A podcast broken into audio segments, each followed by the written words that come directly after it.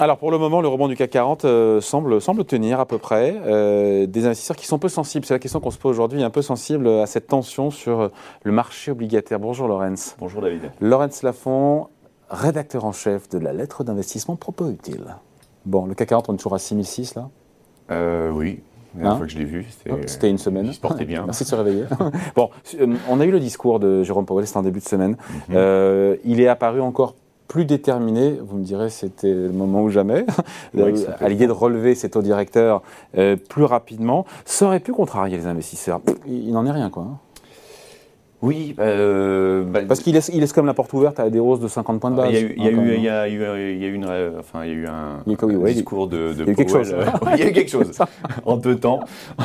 Euh, il y a eu la semaine dernière, il, y a eu, il y a eu, effectivement, où il a été plutôt conciliant. C'est-à-dire que déjà 25 points de base, c'était pas le scénario du pire. Il aurait pu y avoir 50 points de base direct. Bon, il y a une guerre en euh, Ukraine en même temps. Après, il a, il a essayé de donner un peu de visibilité avec ses 7 hausses de taux sur l'année, 4 années prochaines. Par rapport à la précédente prévision, c'était un peu plus, mais c'était pas non plus dingue. Il y avait 3 hausses de taux en plus sur en, gros sur l'année. Euh, après, il a été un peu plus, peu plus dur euh, cette semaine. Là, il, a, il, a, amené l'idée que voilà, s'il y avait besoin, il pouvait faire des hausses de 50 points de base à la suite. Sans, voilà sans, trop se poser de questions. Il parle d'une inflation beaucoup trop forte aux États-Unis. On se dit qu'il prend la mesure de la situation. Ils ont 8% d'inflation quand même. Bah, il a quand même dit euh, j'aurais dû, en, euh, rétrospectivement, on aurait dû réagir plus, plus ça, il l'a dit euh, en début de mois. oui, ça, il aurait dû dire encore plus tôt. Oui. non mais Donc, mon, sujet, c'est de se dire que finalement, ça n'a pas. On a pu imaginer que des propos comme ça, ça pourrait faire corriger les marchés, rien du tout. Quoi.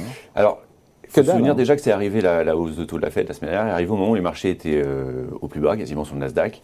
Euh, il, y avait, il y avait une sorte de déprime, euh, si vous regardez tous les, sentiments de marché, les, actionnaires individuels ou les professionnels, il y avait une profonde déprime. Les, le, sentiment de marché était très négatif. Donc déjà, il y a eu un soulagement. et je pense que l'autre idée, c'est que finalement, quand les, investisseurs regardent ce que raconte la Fed aujourd'hui, ils disent, bah, L'inflation, elle est à, elle est à 6-7%. Elle est à 8 aujourd'hui, 7,9%. Euh, les taux sont. Non, mais elle est à 8. Les taux sont à 2,4% euh, sur les taux à 10 ans. Et euh, les taux de la Fed sont à 0,50. Voilà, on va monter à 2, mais l'inflation est à 8. Normalement, la dernière fois qu'on a eu une inflation à ce niveau-là, les taux étaient à 15%. Donc, d'une certaine manière, on se dit c'est encore très, très laxiste. Donc, c'est pour ça que je pense qu'il y a eu un retour sur les valeurs de croissance parce que vous avez un vrai réveil euh, aux États-Unis à partir du moment où il y a eu la hausse de taux la semaine dernière. Et euh, voilà, il y a un effet, euh, il y a un effet, c'est finalement, ce n'est que ça. Et comme en plus vous avez, vous commencez à avoir un aplatissement de la courbe des taux et une anticipation peut-être de récession dans un an ou deux, c'est ce que nous dit le marché obligataire. Le marché obligataire est en train de se platifier. Le message, c'est finalement de se entre dire taux, les taux à 10 ans et taux à 2 ans. Ça va monter les taux et va vite se faire rattraper par le, par, l'économie. Euh, après avoir été en retard, après avoir couru après l'inflation, on va se faire rattraper par l'économie. Donc euh, voilà, je ne dis pas que ça, ce sentiment va durer, mais bon an, mal an, euh, le marché a réagi plutôt positivement parce que la Fed est encore très conciliante par rapport à la situation de mm. l'inflation. Même si Goldman Sachs prévoit deux hausses de taux de 50 points de base lors des deux prochaines réunions. Est-ce que les marchés sont prêts à ça aujourd'hui? Sur les deux prochaines Oui, 50 BP à chaque fois. Je pense que c'est ouais, là c'est intégré. C'est intégré. Il y a eu on, l'a vu plus d'ailleurs sur les taux euh, court, terme, c'est-à-dire les taux à moins de 5 ans, que sur les taux à 10 ans. Vous savez, comme ce que je disais, il y a un aplatissement, donc les taux à 10 ans moins réagi, mais c'est intégré. Euh, là, euh, on sait que la, ils ont évoqué un taux neutre de 2,4% pour l'année prochaine. Euh, pour y arriver, il faut bien monter de 50 points de base euh, au cours des prochaines réunions. Donc ça, euh, oui, c'est intégré dans les cours. Hmm. On est à 2,40 sur le 10 ans américain. On sait que c'est important parce que, et en même temps, il n'y a rien de dramatique, effectivement, vous l'avez dit, Lorenz. une croissance qui va être autour de 3 peut-être, une inflation qui, est à 8, mais on, se dit que ça ne pourra pas éternellement durer. On, pas indéfiniment, le taux à 10 ans américain va pouvoir monter sans affecter les marchés actions. Alors, il faut se souvenir que les taux à 10 ans étaient à 3% avant la crise sanitaire on était remonté. Euh, et on n'avait pas 8% d'inflation. On n'avait pas 8% d'inflation et on était à 3%. Euh, depuis 2012-2018, j'ai regardé la, borne des, taux, c'est entre 1,5 et 3%. Hmm. Donc voilà, on Donc là, en taux d'intérêt réel, défalqué de l'inflation, on, est, tellement négatif. On est très négatif. Donc ça rend l'attractivité du marché. je crois que, c'est ce que je disais juste avant, le marché se projette pas si loin, il se projette à 6 mois, mais pas au-delà d'un an. C'est-à-dire que voilà, il y a une zone d'anticipation voire au-delà d'un an, on l'a vu avec la Fed qui a essayé de faire des anticipations sur la croissance et sur l'inflation et s'est gouré de tous les côtés. Donc c'est extrêmement difficile de voir au-delà. On sait que pour l'instant, euh, c'est difficile de maîtriser le choc énergétique, qui est une mm. source d'inflation. Ça, vous n'y pouvez pas grand-chose, à part puiser dans les réserves de pétrole aux États-Unis. C'est ce qu'ils font, elles sont au plus bas, de, un plus bas historique. Ce qui est sans effet sur les cours. Ce qui est sans effet enfin, sauf que s'ils ne l'avaient pas fait, où seraient les cours Oui, voilà, on peut, se poser la question.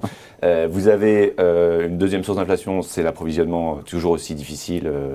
Euh, pour les semi-conducteurs, pour euh, les matières premières, etc. Et la troisième, c'est le marché de l'emploi aux États-Unis.